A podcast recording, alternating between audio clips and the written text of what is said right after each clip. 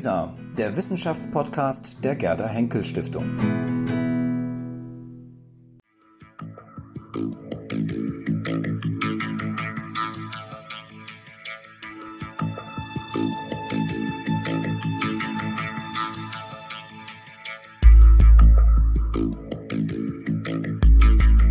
Ich freue mich heute, Professor Dr. Susan Neiman zu Gast bei LISA zu haben. Herzlich willkommen, Frau Neiman.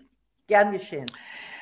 Ich glaube, ich muss Sie nicht groß vorstellen. Sie sind als Philosophin sowie als Direktorin des Einstein-Forums einem breiten Publikum bekannt, aber vor allem auch eben als vielgefragte Gesprächspartnerin. Nicht zuletzt, aber immer wieder, wenn es um das Thema Antisemitismus geht. Ähm, darüber möchte ich aus aktuell gegebenem Anlass heute auch mit Ihnen sprechen. Aber erlauben Sie mir vielleicht vorher eine Frage, die mich auch grundsätzlich interessiert und die vielleicht auch für unser Thema gar nicht so irrelevant ist. Ähm, mich würde interessieren, ob es Sie möglicherweise stört oder wie Sie darüber denken, dass Sie vielleicht gerade zum Thema Antisemitismus ähm, häufig gefragt werden, weil Sie gerade Jüdin sind. Ähm, meine Überlegung dahinter ist, ähm, geht es vielleicht darum, dass man eben, wenn man selbst betroffen ist, eine legitimere Sprecher- oder Sprecherin-Position hat? Oder kann auch die persönliche Bef ja, äh, Befangenheit oder die persönliche Verbundenheit mit einem konkreten Thema, kann das vielleicht auch ein Problem sein? Ähm, gegenwärtig scheint es ja so zu sein, dass man vielleicht ja eine gewisse Identität gerade erst mitbringen muss, um über bestimmte Themen sprechen zu können. Sehen Sie das auch so? Das sind gute und komplizierte Fragen. Ich versuche sie kurz zu beantworten. Ähm, es ist schon der Fall, dass jeder Jude sich irgendwann mal mit dem Thema Antisemitismus auseinandersetzen muss, so wie jeder Schwarze sich mit dem Thema Rassismus auseinandersetzen musste.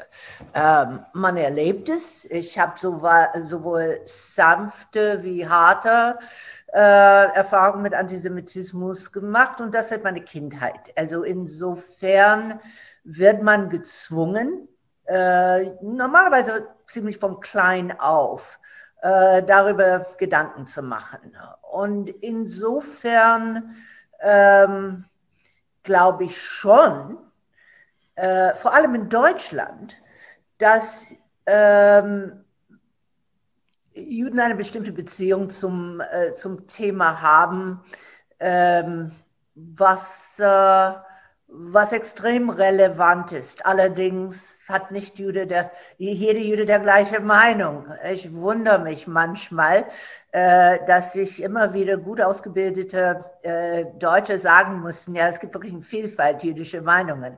Äh, das gibt es. Ähm, ich habe mich in diesem letzten Streit ähm, engagiert, zum Teil, weil ich dachte, mein Jüdischsein könnte hilfreich sein. Ja? Ähm, es gibt natürlich Deutsche, äh, denen Antisemitismus vorgeworfen ist oder anderen Menschen. Ich habe irgendwie, äh, ich finde, etwas naiv gedacht, das würde mir erspart bleiben, äh, weil es ist schon chutzpah, wenn ich ein jüdisches Wort ähm, benutzen darf, dass äh, Enkel und Urenkel äh, oder Enkel und Kinder der Nazis sich erlauben zu entscheiden, ob eine Jüdin, äh, die übrigens auch lange Zeit Professorin an der Universität Tel Aviv war und damit auch israelische Staatsbürgerin, also wie mich, es ist schon chutzbar. Ähm, ohne, jedenfalls ohne wirklich längere mit mir darüber zu sprechen oder meine Bücher gelesen zu haben oder so weiter, schon kurz bei Antisemitismus vorzuwerfen. Ähm, es ist passiert, äh, es ist nicht angenehm, das sage ich schon. Äh, es ist schon ziemlich hart. Ähm, aber Gut, wenn schon, denn schon. Wenn man, ähm, wenn man sich in diese Rolle der öffentliche Intellektuelle begibt, muss man darauf gefasst sein, dass man äh, Kritik bekommt. Es wäre schön, wenn die Kritik immer sachlich bleiben würde, wenn es auf Argumenten und Gründen basiert wäre. Aber man weiß, dass es äh, nicht immer so ist. Mhm.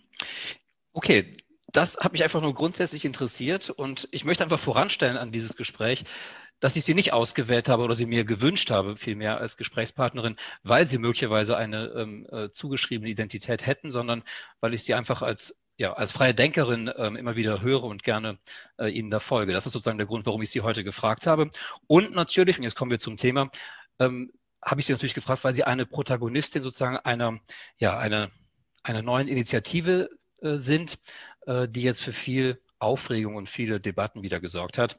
Ähm, denn Sie haben zusammen mit 200 Wissenschaftlerinnen und Wissenschaftlern aus aller Welt, vielleicht muss man es ein bisschen eingrenzen, vornehmlich aus Israel, den USA und ich sage mal Westeuropa, ähm, haben Sie eine neue Antisemitismus-Definition vorgelegt. Sie nennt sich die Jerusalemer Erklärung zum Antisemitismus. Und bevor wir da vielleicht auf einige Punkte konkret zu sprechen kommen, erstmal allgemein. Warum diese neue Definition? Es gibt ja bereits hinreichend Definitionen zum Antisemitismus. Ähm, um was genau geht es Ihnen und warum ist das jetzt notwendig gewesen aus Ihrer Sicht? Also der Grund, äh, warum diese Initiative entstanden ist, ist, dass die gängige Definition, das heißt die IRA-Definition, äh, International Holocaust Remembrance, Remembrance Alliance. Alliance, Dankeschön, mhm. Dankeschön. Mhm. Ähm, die IRA-Definition äh, wird instrumentalisiert und zwar von rechts. Äh, die IRA-Definition sagt natürlich, dass nicht jeder Kritik der israelischen Politik per se antisemitisch äh, ist. Aber in der Praxis würde es viel ähm, es wird so benutzt. Ja. Äh, und da sind eine Gruppe von Wissenschaftlern äh, ursprünglich aus Jerusalem zusammengekommen, die sich äh, gegen die jetzige israelische Regierung und die Besatzung protestieren, schon seit langem, und die sich ärgern, wie diese Definition ähm, ernsthafte Proteste gegen die Besatzung ähm, abwehren als antisemitisch. Und da haben sie an einer neuen Definition gearbeitet. Ich muss sagen, ich war nicht an der Ausarbeitung beteiligt. Ich sehe Probleme äh, in der Definition und da bin ich nicht alleine. Äh, die Definition konzentriert sich, wie auch die IRA-Definition, auf die sogenannte Antisemitismus von links, äh, nämlich von Kritikern der israelischen Regierung. Ich sage bewusst nicht Israel-Kritiker, es geht um eine Regierung, eine Politik, nicht um einen Staat. Ja. Ähm, und äh, wenn wir die Welt anschauen, wo Antisemitismus wirklich ein Problem ist, ähm, wo Menschen ermordet worden sind, äh, zuletzt in der Trump-Regierung 13 Synagogengänger. Äh, ich mhm. weiß nicht, ob das hinreichend hier bekannt ist, ähm, aber äh, antisemitische Gewalt wächst und die wächst wirklich nicht von links. Ja? Ähm, also äh, ist auch ein Problem in, äh, in Deutschland. Wir hatten die zwei Arten Taten, die äh, auf Juden gezielt haben äh, und nur durch Glück nicht gelungen sind und deshalb dann andere Menschen ermordet haben. Äh, wir haben Probleme in äh, Ungarn, in Polen, ähm, aber wirklich in der USA, wo man seit der Trump-Regierung, man musste gucken, ob das wirklich zurückgeht, ähm, wo man wirklich von Massenmord bis zu Hackenkreuzschmierereien rasant gestiegen sind in den letzten Jahren. Und Trump ist wirklich ein gutes Beispiel einer Phänomen, die leider sehr internationalisiert ist. Er hat etliche antisemitische Aussagen gemacht in seinem Leben.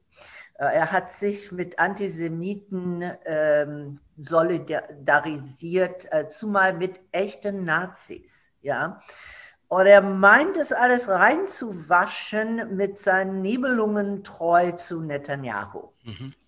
Ähm, und, äh, das, äh, das heißt, ähm, wer diese im Grunde genommen rassistische Politik unterstützt, äh, kann kein Antisemit und kein Rassist sein. Äh, Viktor Orban macht genau das Gleiche. Ja?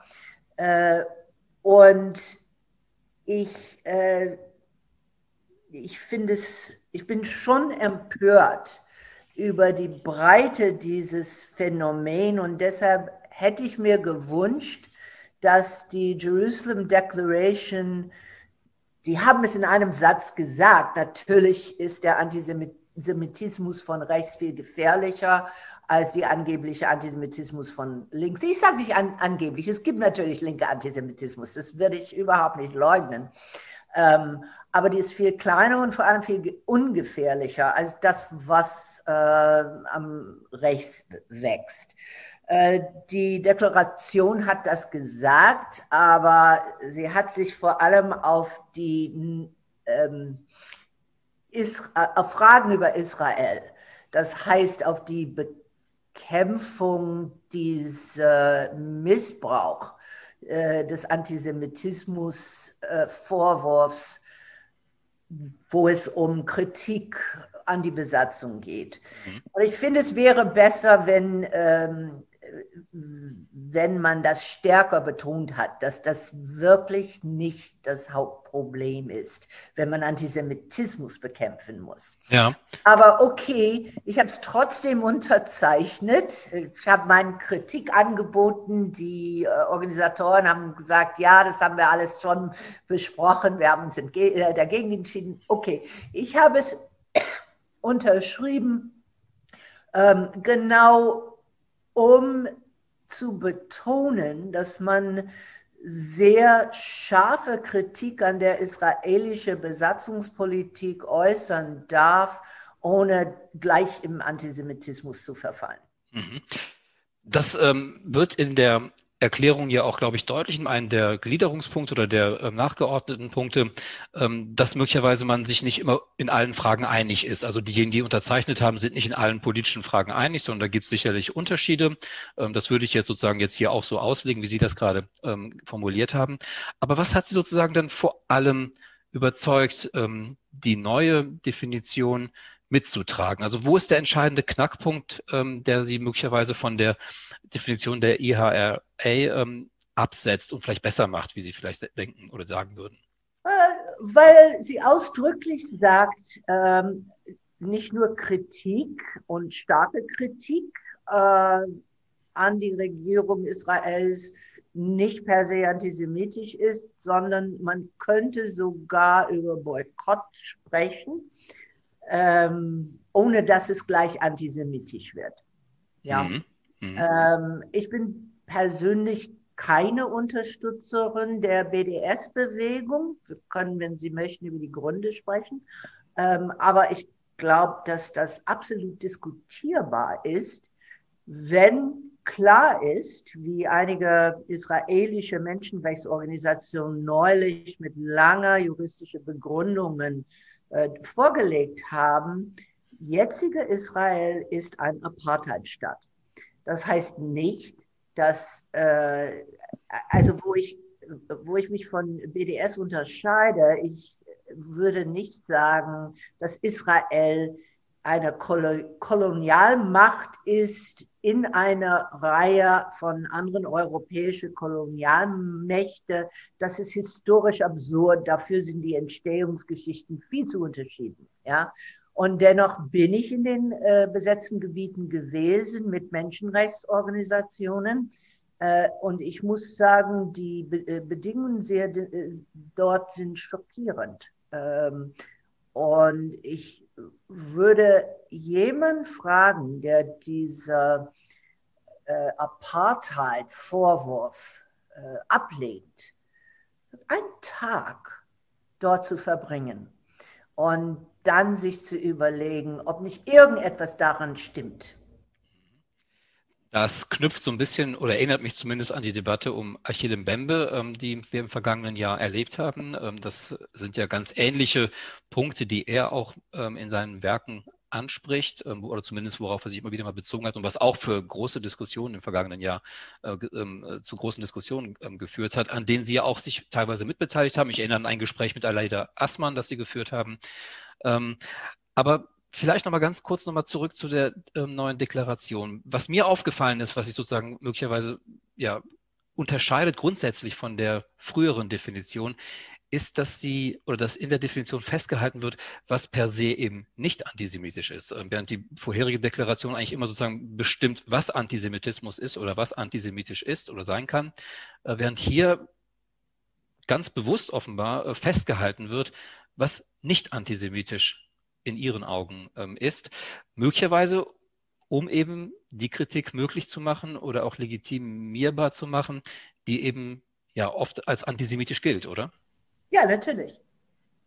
Mhm. Also ich bin inzwischen seit meinem Engagement in der äh, Initiative Weltoffenheit äh, ich bin selber ständig Antisemitismus vorgeworfen in den Medien oder selbsthassende Jüdin ähm, und äh, meine Positionen zur Sache sind fast banal.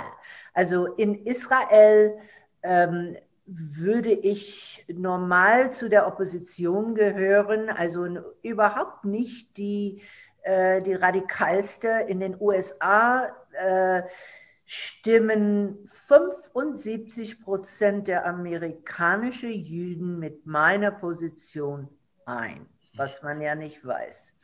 Ähm, die andere 25 Prozent, fast aller Republikaner übrigens, die sind viel lauter, lauter und die haben mehr Geld hinter sich. Aber wer auf die innerjüdische Diskussion in den USA schaut oder die ähm, Diskussion in Haaretz, die einzige Qualitätszeitung, die es noch in äh, Israel gibt, ähm, würde wissen, dass die Position, die ich vertrete, äh, bei weitem nicht antisemitisch genannt wird. Ähm, in Deutschland ist es ein Problem noch. Mhm. Das, da kommen wir im Grunde auch schon zu den Reaktionen, die jetzt sozusagen seit der Veröffentlichung der Deklaration ähm, nachzulesen waren, nachzuhören waren. Ähm, unter anderem gibt es die Kritik sozusagen, dass sich hier zwar Wissenschaftler und Wissenschaftlerinnen äußern, die Deklaration an sich aber eigentlich mit Wissenschaft nichts zu tun habe, sondern es sei eine rein politisch motivierte ähm, Initiative, in der sich sozusagen Wissenschaftler und Wissenschaftlerinnen politisch instrumentalisieren lassen. Wie begegnen Sie dem? Mit zwei Punkte und der eine habe ich ja am Anfang gesagt, es ist vollkommen unmöglich, dass ein Jude sich nicht mit der Frage des Antisemitismus äh, auseinandersetzt. Ähm, auch wenn es nicht der äh, Fokus seiner eigenen Definition ist, heißt das notgedrungen, dass das äh, ein Thema wird, äh, mit dem man ein Leben lang zu tun hat. Äh, eine der, wiederum eine der beste schwarze ähm, Diskussionen des Rassismus kommt von dem Linguist John McWhorter, der neulich ein langes Gespräch im Spiegel hatte. Großartig. Der ist Linguist, ja, der ist Professor für Linguistik. Ja. Ähm, würde man ihm abstreiten, äh, also eine gewisse Kenntnis des Rassismus und der Rassismusdebatte äh, vernünftig und verantwortungsvoll zu führen? Ich glaube nicht. Ähm, also gut, ich habe in meiner Arbeit, muss ich sagen, auch wenn ich mich nie als Antisemitismusforscherin bezeichnen würde, äh, ich habe zwei beziehungsweise drei Bücher. Vierte kommt raus äh, im Herbst, wo ich mich mit den Themen Holocaust, Deutschland und Juden äh, intensivst beschäftigt habe. Ähm, ich bin natürlich eine der Personen genannt, äh, die äh, wissenschaftlich unqualifiziert ist. Ich weiß nicht, was das heißt. Äh, meine gute Freundin Eva Illouz wurde auch genannt. Es stimmt schon, dass das ist nicht der Hauptpunkt ihrer Arbeit. Sie schreibt aber jede Woche, jeden Monat eine lange Seite für Haaretz. Ja, also eine ganze Seite für Haaretz, wo es sehr wohl äh, über Fragen von äh, Israel, Palästina und Antisemitismus geht. Ein Teil der Aufsätze würde, würden bei Surkamp veröffentlicht. Ähm, das heißt, äh, ich könnte die Reihe nachgehen von den Menschen, die angeblich ähm, äh, wissenschaftlich nicht qualifiziert ist. Zweitens glaube ich schon, ähm, wie meine großen Vorbilder Hannah Arendt und Albert Einstein, ähm, dass ernsthafte Wissenschaftler, ich, ich habe immer Probleme mit dem deutschen Wort Wissenschaft, aber das ist eine andere Frage. Ähm, ich benutze lieber das Wort Intellektuelle, weil es vielfältiger ist. Ähm, aber das sind eben die ja, zwei äh, beliebteste deutsch-jüdische Geistesgröße des 20. Jahrhunderts. Beide haben sich immer in politische Kontroversen begeben, unter anderem auch zu Israel. Äh, und ich sehe das, ich will nicht sagen, jeder ernsthafte Intellektuelle muss sowas tun, aber ich sehe das als durchaus na, ich sehe es für mich als Pflicht. Vielleicht ist es anders in der Philosophie. Äh, Philosophie ist für mich immer ein äh, Normativ, äh, ist mit normativen Urteilen immer verbunden. Und ich sehe da gar nicht, wie ich mich heraushalten konnte. Mhm. Das haben Sie ja auch im vergangenen Jahr auch nicht getan, sondern Sie haben sich aktiv beispielsweise in die Debatte um Achille Mbembe ähm, engagiert. Sie haben gerade schon angesprochen, das Plädoyer ähm, für Weltoffenheit 5.3 Grundgesetz, da haben Sie ja auch mit unterzeichnet ähm, und ähm, jetzt praktisch die Deklaration als dritte, wenn man so möchte, Intervention binnen eines Jahres sozusagen, wenn ich das so mal ganz grob zusammenfassen kann. Wenn Sie sich diese drei verschiedenen Punkte anschauen und die Debatten, die sich da jeweils daran entzündet haben, ähm, da würde mich interessieren, wie ritualisiert möglicherweise diese Debatten inzwischen verlaufen. Also ähm, sind das sehr ähnliche Aktion, Reaktionsmuster, ähm, sind die Gegenreaktionen, die Kritiken, die kommen, aber auch die Fürsprachen möglicherweise, ähm, hat sich das schon so sehr eingespielt, könnte man fast vielleicht sagen, dass im Grunde die üblichen Schlachten immer wieder geschlagen werden. Also haben wir es hier mit einer ja, fast Verfestigung sozusagen einer Debatte zu tun, die eben es nicht schafft, sozusagen in einen neuen, ja, neue Ufer zu oder in ein neues Wasser sozusagen zu gelangen, um vielleicht dann paar gordische Knoten, die da offenbar mit verbunden sind, endlich mal zu lösen. Also meine Frage, wie ritualisiert verläuft das? Ist das alles immer erwartbar, wenn es um diese Themen wie Antisemitismus geht? Ich muss ehrlich sagen, ich habe es überhaupt nicht erwartet. Sie haben schon recht, ähm, dass man mit verhärteten Fronten jetzt zu tun hat. Ähm, es hat mich überrascht. Ähm, ich würde gerne ein paar Worte dazu sagen, aber vielleicht sollen wir historisch ein bisschen zurückblicken. Gerne. Da, da muss ich persönlich sagen, äh, ich bin kein Anhängerin der postkolonialen Theorie. Überhaupt nicht. Ich bin Antikolonialisten, aber meine ganze Arbeit äh, dreht sich oder wird, basiert sich äh, auf die Aufklärung. Und ich finde die postkoloniale Kritik der Aufklärung wirklich sehr problematisch. Okay.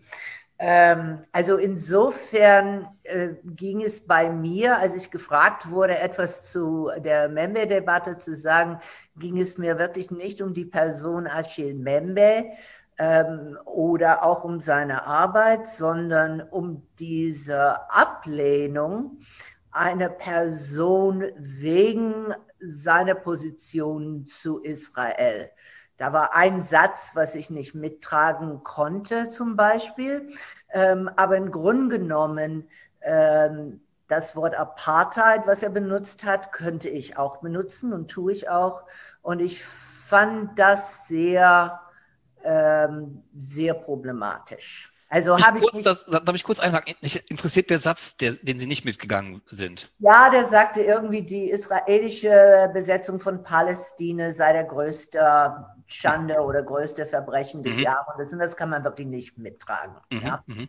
Ähm, ist, aber wiederum, ein jeder darf, finde ich, das ist jetzt auch manchmal sehr umstritten von links, aber ähm, was man in einem nicht durchgedachten Moment unterschreibt, würde ich nicht ein Leben lang dafür benutzen, ähm, wenn man eine ganze Position äh, ruhig betrachtet und seine ganze Position zum Staat Israel, bis auf diesen einen Satz, ähm, könnte, ich, äh, könnte ich mittragen. Also insofern äh, ließ ich mich auf ein Radiogespräch ein und hier bin ich.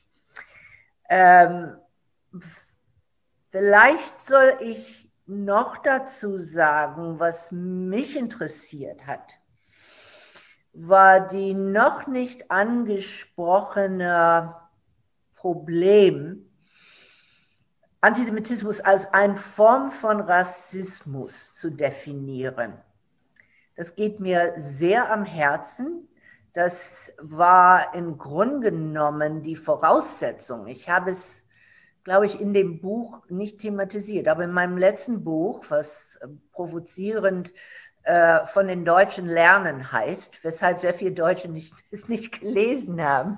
Aber es ging mir absolut darum, dass Antisemitismus eine Form äh, des Rassismus ist und es äh, wird immer noch von vielen in den USA, ich würde fast sagen von der Mehrheit in den USA, äh, solche verstanden, von, für alle, vor allem von der Mehrheit der Juden. Das ist selbstverständlich. Ich weiß jetzt gerade äh, Michael Rothbergs Buch, äh, was ein Beitrag zu Memory Studies ist, äh, das wird jetzt auch sehr umstritten. Die These ist in den USA banal. Ja. Ähm, und natürlich hat jede Form von Rassismus eigene Züge. Ähm, die Vorwürfe und Vorurteile gegenüber Juden ähm, sind anders als die Vorwürfe und Vorurteile äh, gegenüber Schwarzen oder Asiaten oder wem auch immer. Und die historischen Unterschiede sind historisch interessant. Aber ich bin Philosophin. Äh, die Unterschiede sind für mich nicht moralisch interessant. Wenn man eine Gruppe verfolgt, aufgrund ihrer Zugehörigkeit zu einem Volk, ist es moralisch gleichwertig. Ja? Und insofern äh, gehöre ich zu der universalistischen Tradition äh, im Judentum. Und ähm, das war mir schon, es wurde nicht ausgesprochen, es war mir schon sehr angenehm, dass man entweder Antirassist sein sollte oder Antisemit und dass es irgendwie konzeptuell schwierig war, die beide zusammenzubringen. Es ist nicht konzeptuell äh, schwierig und es steht schon in der Bibel.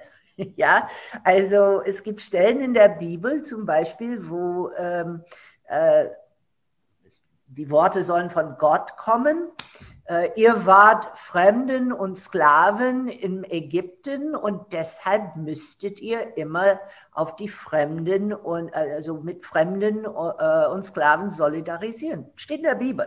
Ja. Ähm, also gut, das hat mich mitbewegt. Dann kam, äh, dann waren, ich war eigentlich mehr geärgert über den Umgang mit Peter Schäfer in dem Jahr davor. Ähm, aber gut, der ist, hat, ist zurückgetreten und da war kein wirklich Sturm um die Geschichte.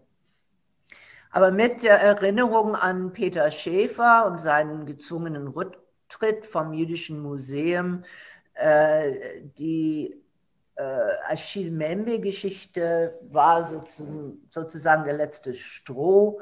Und da fingen eine Gruppe von Menschen an, die sich beruflich aus der Kultur- und Wissenschaftsszene Berlins kannten, die meisten von uns nicht besonders gut kannten. Wir fingen an, äh, uns zu treffen in der Haus der Kulturen der Welt. Das würde manchmal als konspirative oder geheime Treffen dargestellt. Es war nichts Konspiratives.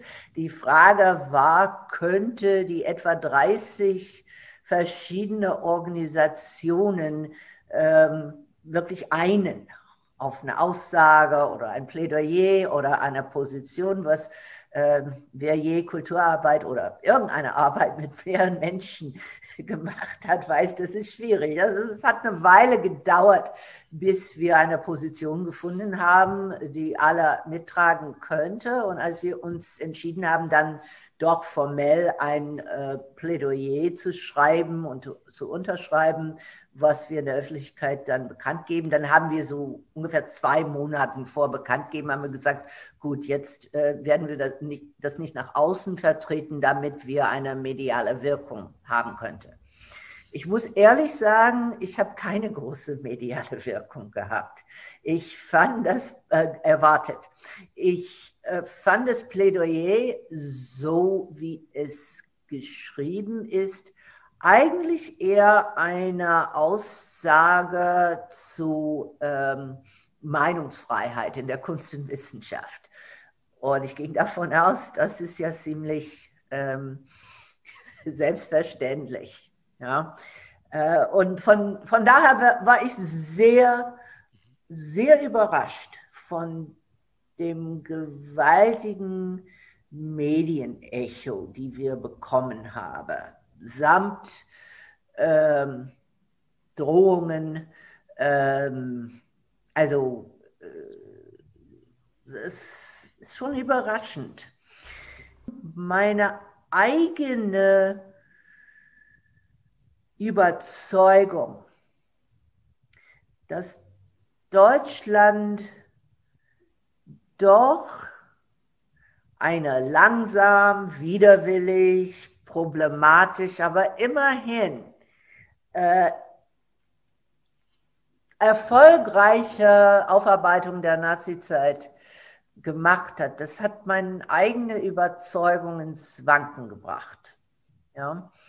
Ähm, ich stehe immer noch zu meiner Hauptthese. Die Hauptthese ist, ähm, Deutschland hat den Begriff der Vergangenheitsaufarbeitung erfunden.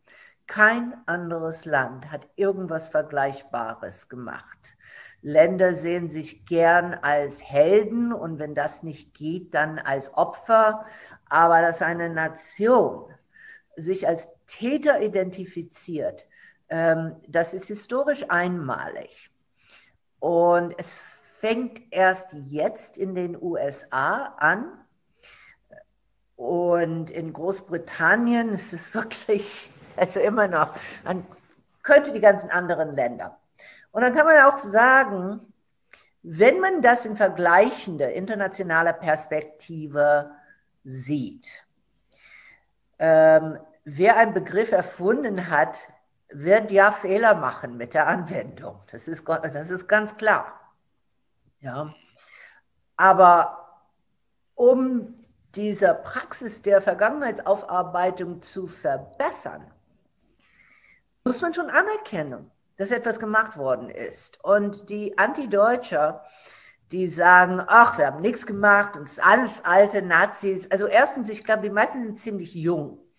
Ähm, ich bin 1982 zum ersten Mal nach Berlin gekommen und ich sehe genau die Fortschritte, die im letzten fast 40 Jahren gemacht wurden. 40, 30 Jahren, wie auch immer, seit 82. Ähm, und zweitens, ich finde es sehr provinziell, immer auf die deutsche Fehler zu zeigen, wenn man überhaupt nicht weiß, was äh, wie anderen Ländern da im Vergleich stehen. Also es, das ist, das war meine These, das ist meine These. Und dennoch merke ich, dass es einen Unterschied gibt in diese Bewegung von, ähm, von äh, also Opfer zu Täter, also diese Bewusstseinsbewegungen und die Fähigkeit, mit real existierenden Juden umzugehen. Und da fehlt was Grundsätzliches. Mhm.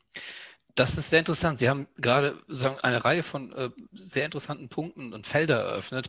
Ähm, ich möchte zwei gern nochmal ähm, da herausheben. Also zum einen so vielleicht nochmal zum Verständnis für ähm, sozusagen, Sie haben das Thema angesprochen, Rassismus auf der einen Seite und Antisemitismus auf der anderen Seite.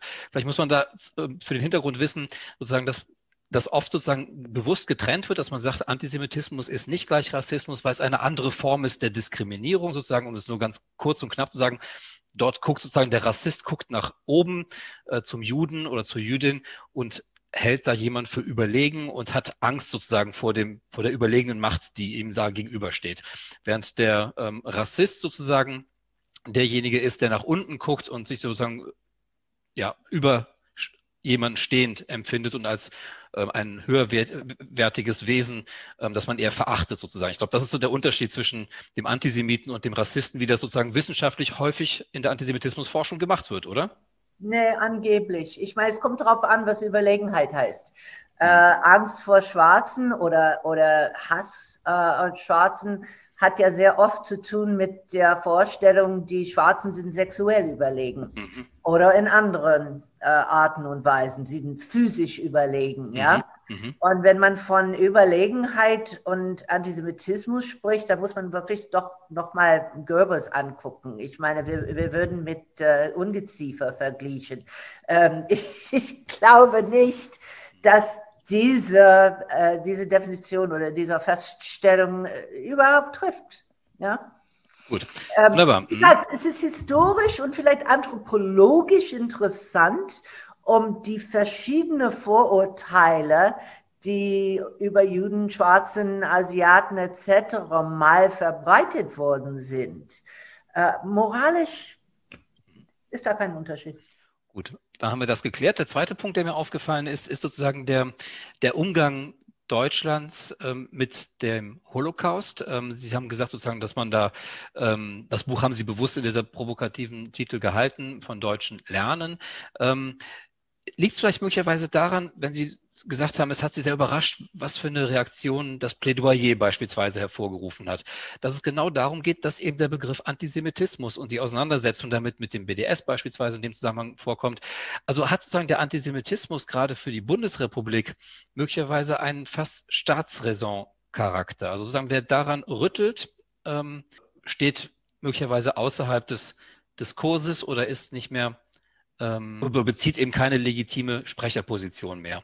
Ähm, ist das sozusagen der Punkt, ähm, dass es eben eine, ja, fast, also es klingt vielleicht ein bisschen übertrieben, aber fast eine Sakralisierung sozusagen des Antisemitismus gibt? Es ist eine Sakralisierung. Erlauben Sie mir nur zu Ihrem letzten Frage noch ein Wort zu sagen über die Bitte. angebliche Überlegenheit der Juden. Äh, wenn man die Propaganda anguckt, und es beschränkt sich nicht nur auf die Nazis, das ist eine alte Sage, das sieht man interessanterweise.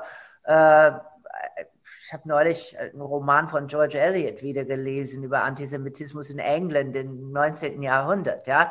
Äh, die Juden sind angeblich überlegen in Geld beschaffen. Ja. Aber Geld beschaffen ist nicht gerade ein Tugend, ja. Also man redet von Händlermentalitäten und ja, die sind irgendwie ähm, äh, immer klug im äh, ja, Geldbestaffen, äh, auch auf un, unlautere Art und Weise. Aber das ist eine. Achern, sehr, Wuchern. Genau, aber das ist eine sehr begrenzte Form von Überlegenheit. Es ist mhm. nicht wirklich, dass man nach oben guckt. Man redet zwar von jüdischer Weltverschwörung, ähm, aber das ist nicht etwas, was man gerne sein möchte. Ja, also das ist, also ich bestreite diese These sehr. Ähm, ob Antisemitismus sakralisiert worden ist, auf jeden Fall. Und da sehe ich auch ein Problem, worauf ich in meinem Buch von den deutschen Lernen besprochen habe und sehr stark dafür kritisiert wurde. Es gibt keine gesamtdeutsche Erinnerungskultur. Die Geschichte der DDR, der Nachkriegsgeschichte der DDR wird absolut ausgeblendet.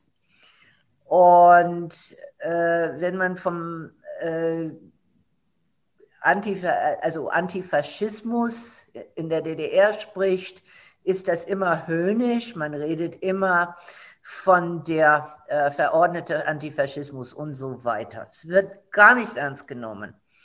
Dabei, auch wenn man weiß, dass der Antifaschismus instrumentalisiert wurde, dabei kann man genau sehen, dass 40 Jahre lang die DDR der BRD im Voraus waren.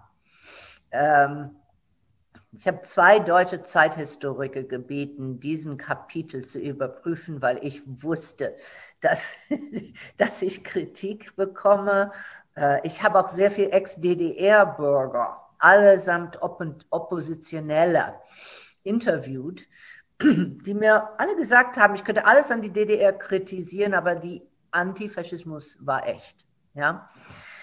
Nun, der Antifaschismus der DDR wird sehr oft kritisiert, weil behauptet wird, es sei antisemitisch. Die haben mit dem die hatten mit dem Holocaust äh, nicht, äh, die hatten nichts damit zu tun, was erstens gar nicht stimmt. Es gibt über, über 1000 Filme, äh, DEFA-Filme, die man immer noch angucken kann, die dort produziert wurde, als Westdeutschland noch auf diesen schrecklichen Holocaust, Hollywood Holocaust warten müsste. Also die haben schon über den Holocaust und den Antisemitismus gesprochen, aber sie haben es nicht, sie haben nicht die Nazi-Ideologie auf Antisemitismus reduziert. Die haben schon über Rassismus gesprochen. Sie haben schon die 14 Millionen slawische Zivilbürger äh, auch gedacht, die im Krieg im Osten gestorben sind. Und äh, da war schon etwas, was man wieder ähm, woran man wieder wirklich erinnern muss, wenn man aus diesen sonst auswegslosen Debatte kommen möchte, ja. Also die, da war ein universalistischer Begriff vom Rassismus, worunter Antisemitismus ein Teil war. Und wie gesagt, ähm, das habe ich witzigerweise, ich, die in Atlanta, Georgia, äh, mitten in der Bürgerrechtsbewegung geboren bin, äh, ohne irgendetwas von der DDR zu wissen. Äh, mit dieser Haltung bin ich selber aufgewachsen. Ja?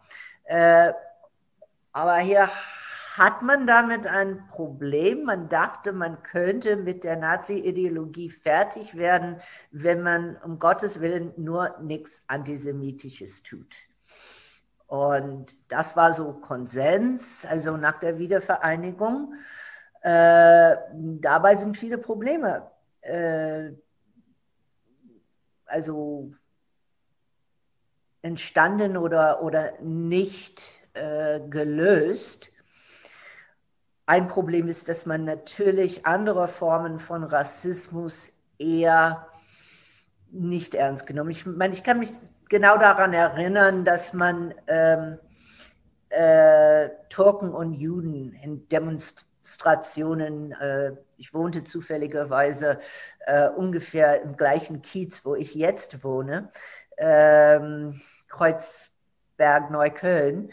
Und ich kann mich noch an Demonstrationen äh, erinnern, wo man sagte, ja, äh, Vorurteile gegen Türken sind genau wie Vorurteile gegen Juden, aber das war halt so gesagt, ja.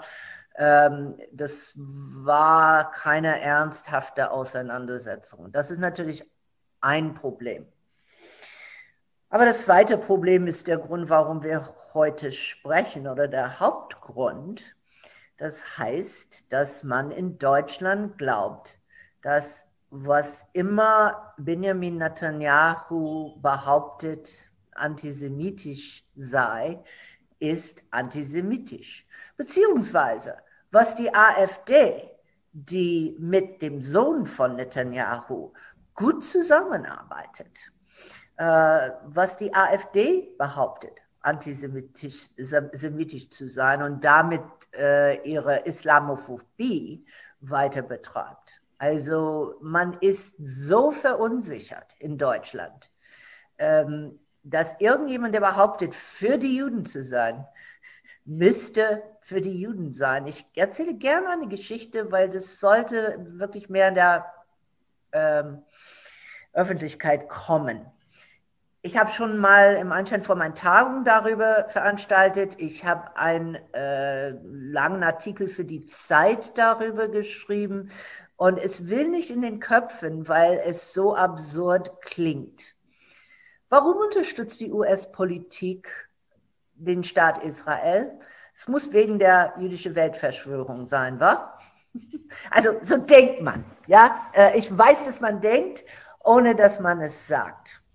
75 Prozent der amerikanischen Juden sind gegen die Besatzungspolitik. Ja? Wer ist also dafür? Bis 40 Millionen sogenannte christliche Zionisten. Sie sind sehr gut organisiert. Sie wählen immer Republikaner und sie sind oder die geben sich als die treueste Israel-Freunde der Welt auf. Es ist gerade ein Israelin, hat einen guten Film darüber gemacht. Ich hoffe, dass es bald kommt. Nun, was glauben Sie? Warum lieben Sie Israel so sehr? Weil in den apokalyptischen Büchern des Neuen Testaments steht, bevor der Messias, also bevor Jesus wieder kommen kann, wird es einen großen, großen Krieg, Armageddon heißt es, im Israel stattfinden. Und äh, da werden, also es gibt unheimlich viel Blutbäder und am Schluss erscheint Jesus wieder. Wenn er erscheint, werden die dort lebenden Juden alle zu Christentum konvertieren und die, die sich weigern, werden gleich in die Hölle verschickt. Ich weiß, das klingt absurd, dass äh, die amerikanische Außenpolitik von solchen Strömungen befeuert wird, aber es ist todernst.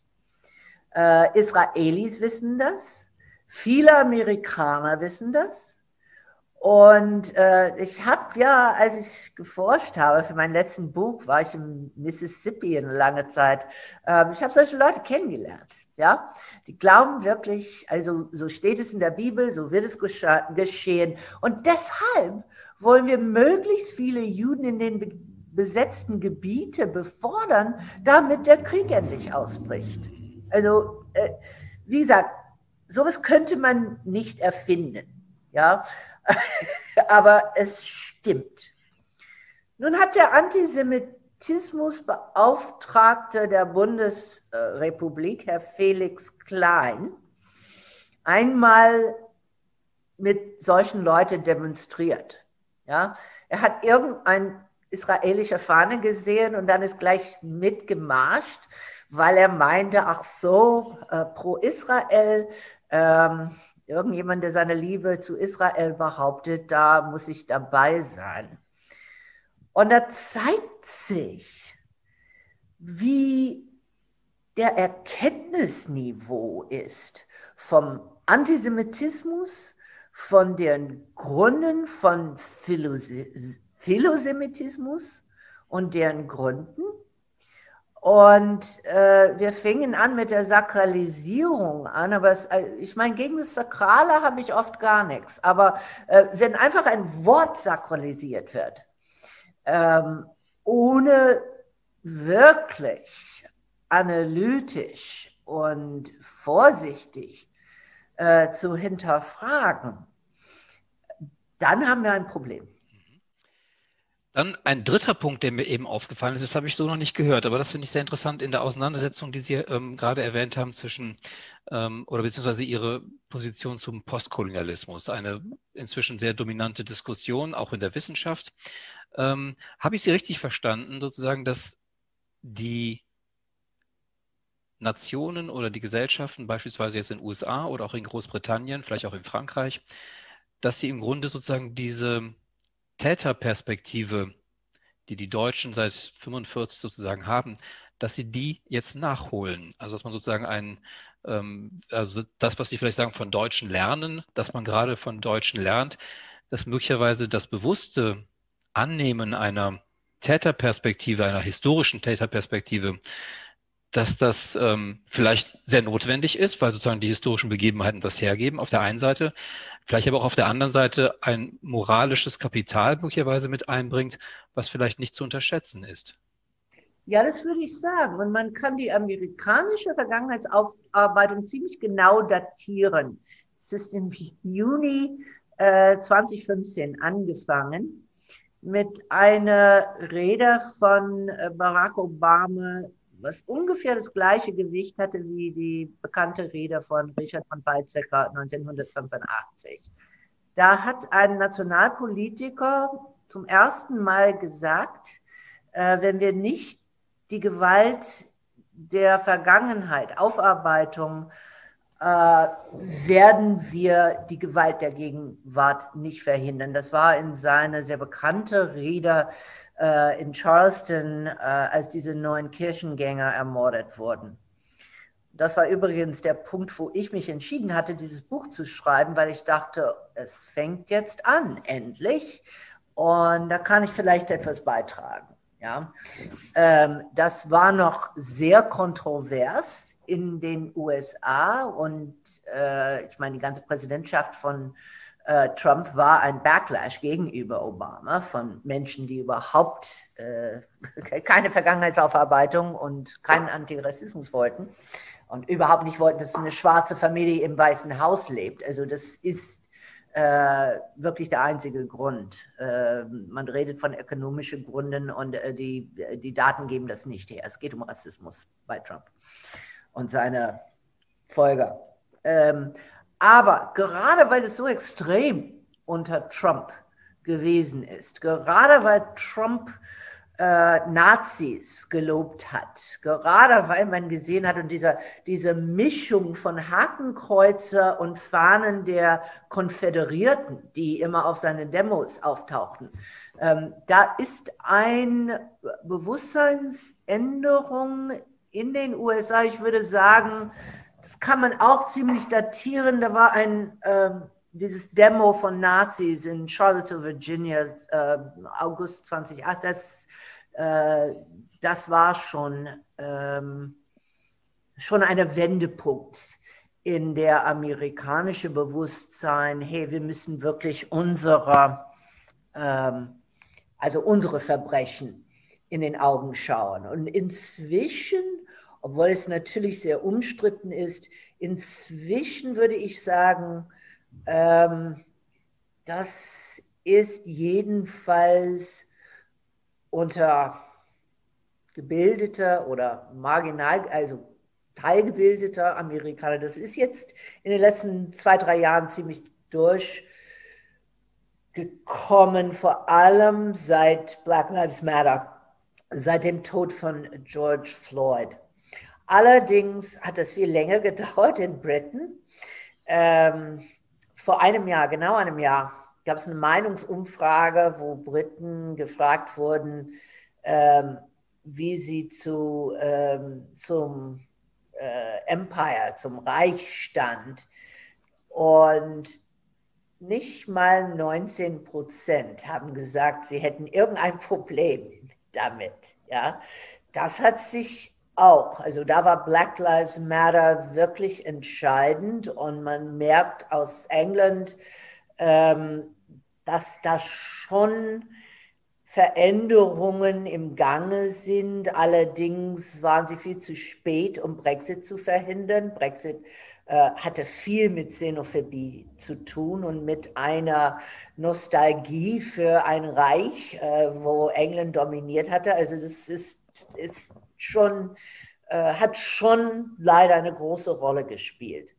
Aber es kommt, es kommt. Ja, möglicherweise sind auch die ganzen Debatten um die Restitution beispielsweise von Raubkunst und äh, kolonialer Kunst und so weiter oder aus äh, kolonialer Raub sozusagen eben da auch so Marker, dass da sich offenbar etwas verschiebt ähm, zurzeit. Ja.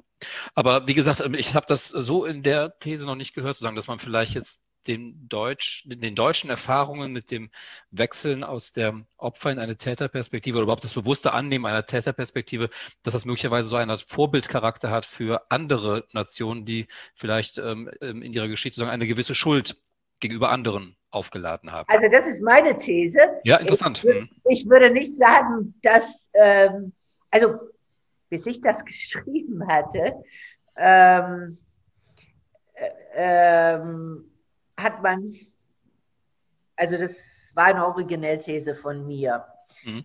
Was mich freut, ist, wie schnell das in Amerika und teilweise auch in England aufgenommen wurde. Ähm, ohne, also mit, also viel Begeisterung vor allem. Und das hat mich sehr interessiert und das könnte man vielleicht in diese deutsche Debatte auf irgendeine Weise einbringen. Ähm, wir sind alle auf Zoom. Ich hatte natürlich äh, das ganze Jahr auf Lesereise sein müsste, aber es ist nicht, war nicht möglich. Dafür hat man Zoom-Gespräche erfunden und äh, ich mache im Durchschnitt seit Black Lives Matter eine am Tag. Aber neben andere Organisationen, vor allem Universitäten und so, äh, kommen die meisten Anfragen aus jüdischen Organisationen und vor allem welche, die mit dem Holocaust zu tun haben. Also das Holocaust-Museum in Washington, aber es gibt auch viele andere Holocaust-Forschungszentren. Also das heißt, für, ich rede jetzt nicht von linke Organisationen, sondern wirklich äh, zentristische jüdische Organisationen, die den Holocaust äh, gedenken, ist es selbstverständlich, dass sie sich auch um die amerikanische rassistische Geschichte kümmern muss und dass es eine Pflicht ist. Mhm. Ja? Mhm. Okay. Dann würde ich jetzt zum Schluss noch mal eine Frage stellen wollen, äh, Frau Neiman, wenn Sie mir das erlauben. Ähm, es gab jetzt diese Erklärung, die viele unterzeichnet haben. Es gab davor die, das Plädoyer, das viele unterzeichnet haben. Es gab ähm, zuletzt eben auch aus äh, der Wissenschaft ähm, für Wissenschaftsfreiheit Plädoyer, ähm, so Erklärungen, öffentliche Erklärungen mit Unterschriften, äh, wo Vertreter und Vertreterinnen aus Wissenschaft, aus Politik, aus Medien, wo auch immer sozusagen ein Zeichen setzen wollen. Ähm, ist das etwas Symptomatisches möglicherweise für unsere Zeit gegenwärtig. Ähm, Gibt es irgendwie eine, ver verändert sich gerade was? Ähm, sind vielleicht Gewissheiten, die man bis jetzt hatte, so kommen die ins Wanken, werden die, verflüssigen die sich? Ähm, brauchen, haben wir ein Bedürfnis nach neuen Gewissheiten oder nach Positionierungen? Also kann man sich das irgendwie erklären, warum so viele Petitionen und Manifeste gerade ähm, erstellt werden, Erklärungen erstellt werden öffentlich, die dann eben mit der Autorität von ähm, bestimmten Persönlichkeiten dann auch unterfüttert werden? Ähm, haben Sie, machen Sie sich da irgendwie einen Reim drauf? Können Sie sich das irgendwie erklären? Hat das irgendwas Typisches möglicherweise gerade? Also ich würde erstmal sagen, diese Erklärung für Wissenschaftsfreiheit, das ist etwas ganz anderes als die anderen Fälle.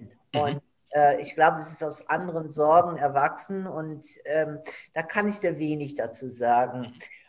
Ob wir mehr solche Erklärungen äh, derzeit haben, da müsste man wirklich einen Sozialwissenschaftler dran lassen äh, und das genau historisch äh, untersuchen. Weil mir ist es gar nicht klar, dass wir derzeit mehr erleben als in der Vergangenheit. Das kommt immer wieder, das kommt in Wellen. Ja klar, in Momenten, wo Menschen das Gefühl haben, hier läuft vieles schief. Äh, ich kann relativ wenig bewegen, aber ich kann wenigstens versuchen, eine Haltung äh, zu begründen und immer wieder zu vertreten. Ich, äh, im Gegensatz zu vielen anderen, es ist absolut nicht trendy, aber ich stehe zu der Aufklärung Ähm, ich sehe Aufklärung als ein wirklich äh, langwieriger, im Grunde genommen nie endende Prozess, wo man immer wieder versucht, mit Vernunft Menschen äh, einiges klar zu machen. Und deshalb, ähm, ja, deshalb sitzen wir hier und sprechen darüber in der Hoffnung, naja, vielleicht mit diesem letzten Versuch äh, etwas wirklich deutlich darzustellen, bringe ich ein paar Leute mit. Mhm, verstehe. Vielleicht, ähm, das fällt mir gerade ein, ähm, erleben wir auch oder vielleicht muss man sich dessen bewusster werden, ähm, dass wir vielleicht auf der einen Seite in einer sehr schnelllebigen Zeit leben, aber vielleicht auf der anderen Seite der Mensch doch sehr viel träger ist möglicherweise und Wandel viel, viel träger ist, als wir es vielleicht tatsächlich glauben. Naja, ich finde das auch ein bisschen kurz gesehen. Ich, ich gebe ein Beispiel gerne. Äh, was wir, wir, äh, wir, ich würde nicht sagen, wir Menschen sind träge, wir sind aber wirklich undankbar. Und wir vergessen die Fortschritte, die gemacht worden sind, die werden selbstverständlich. Ich erzähle gern zum Schluss eine Anekdote, die mich wirklich ähm, beeinflusst hat. Ähm, ich bin noch alt genug, um ähm, mich sehr gut an den Vietnamkrieg zu erinnern. Das war eine Zeit, wo natürlich viele linksliberale junge Männer nicht in den Krieg wollten und versucht, verschiedene Alternative zu finden. Es gab aber eine Alternative und jeder wusste das ähm, was absolut zehn Minuten ist man für immer aus dem Wehrdienst raus und das war vorzutun, als ob man schwul wäre. Und ich kenne keinen Mann, der das je gemacht hat. Die sind lieber ins Knast gegangen, die sind lieber nach Kanada geflohen. Äh, als vorzutäuschen, sie sind schwul, weil dieser Stigma so groß wäre. Ähm, also die Angst, dass jemand gesagt hatte, hey, er ist ja wirklich schwul und hat es nicht vorgetäuscht, dass das so äh, klar war. Und jetzt haben wir eher für alle. Ja? Und interessanterweise, man muss nicht in den 60er Jahren äh, zurückgehen. Ich hatte mit ähm, von einer Woche oder so mit Daniel Kehlmann über irgendwas äh, gesprochen, dem Schriftsteller, und er erzählte aus seiner Zeit äh, der Wehrdienst in, in, uh, in Wien in den 90er Jahren. Also er ist selber unabhängig von mir auf den gleichen Beispiel bekommen. Also in, und äh, da ist eine unglaubliche Veränderung in unserer Gesellschaft, die, die vor 20 Jahren nicht vorstellbar war. Äh, es gibt immer noch Homophobie, das würde ich nicht bestreiten. Aber das werden wir nicht bekämpfen können, auch nicht Rassismus, auch nicht Sexismus, wenn wir nicht erstmal anhalten und äh, also innehalten, dass wir tatsächlich Fortschritte gemacht haben. Und das gibt uns die Stärke, weitere Fortschritte zu machen. Frau Neumann, das lasse ich gern so stehen als Schlusswort. Ich danke Ihnen sehr für dieses wirklich sehr, sehr interessante und sehr ausführliche Gespräch. Ganz herzlichen Dank. Ja, nichts zu danken. Danke für die Fragen. Das war mir auch sehr interessant. Das freut mich. Alles Gute für Sie. Vielen Dank. Gleichfalls.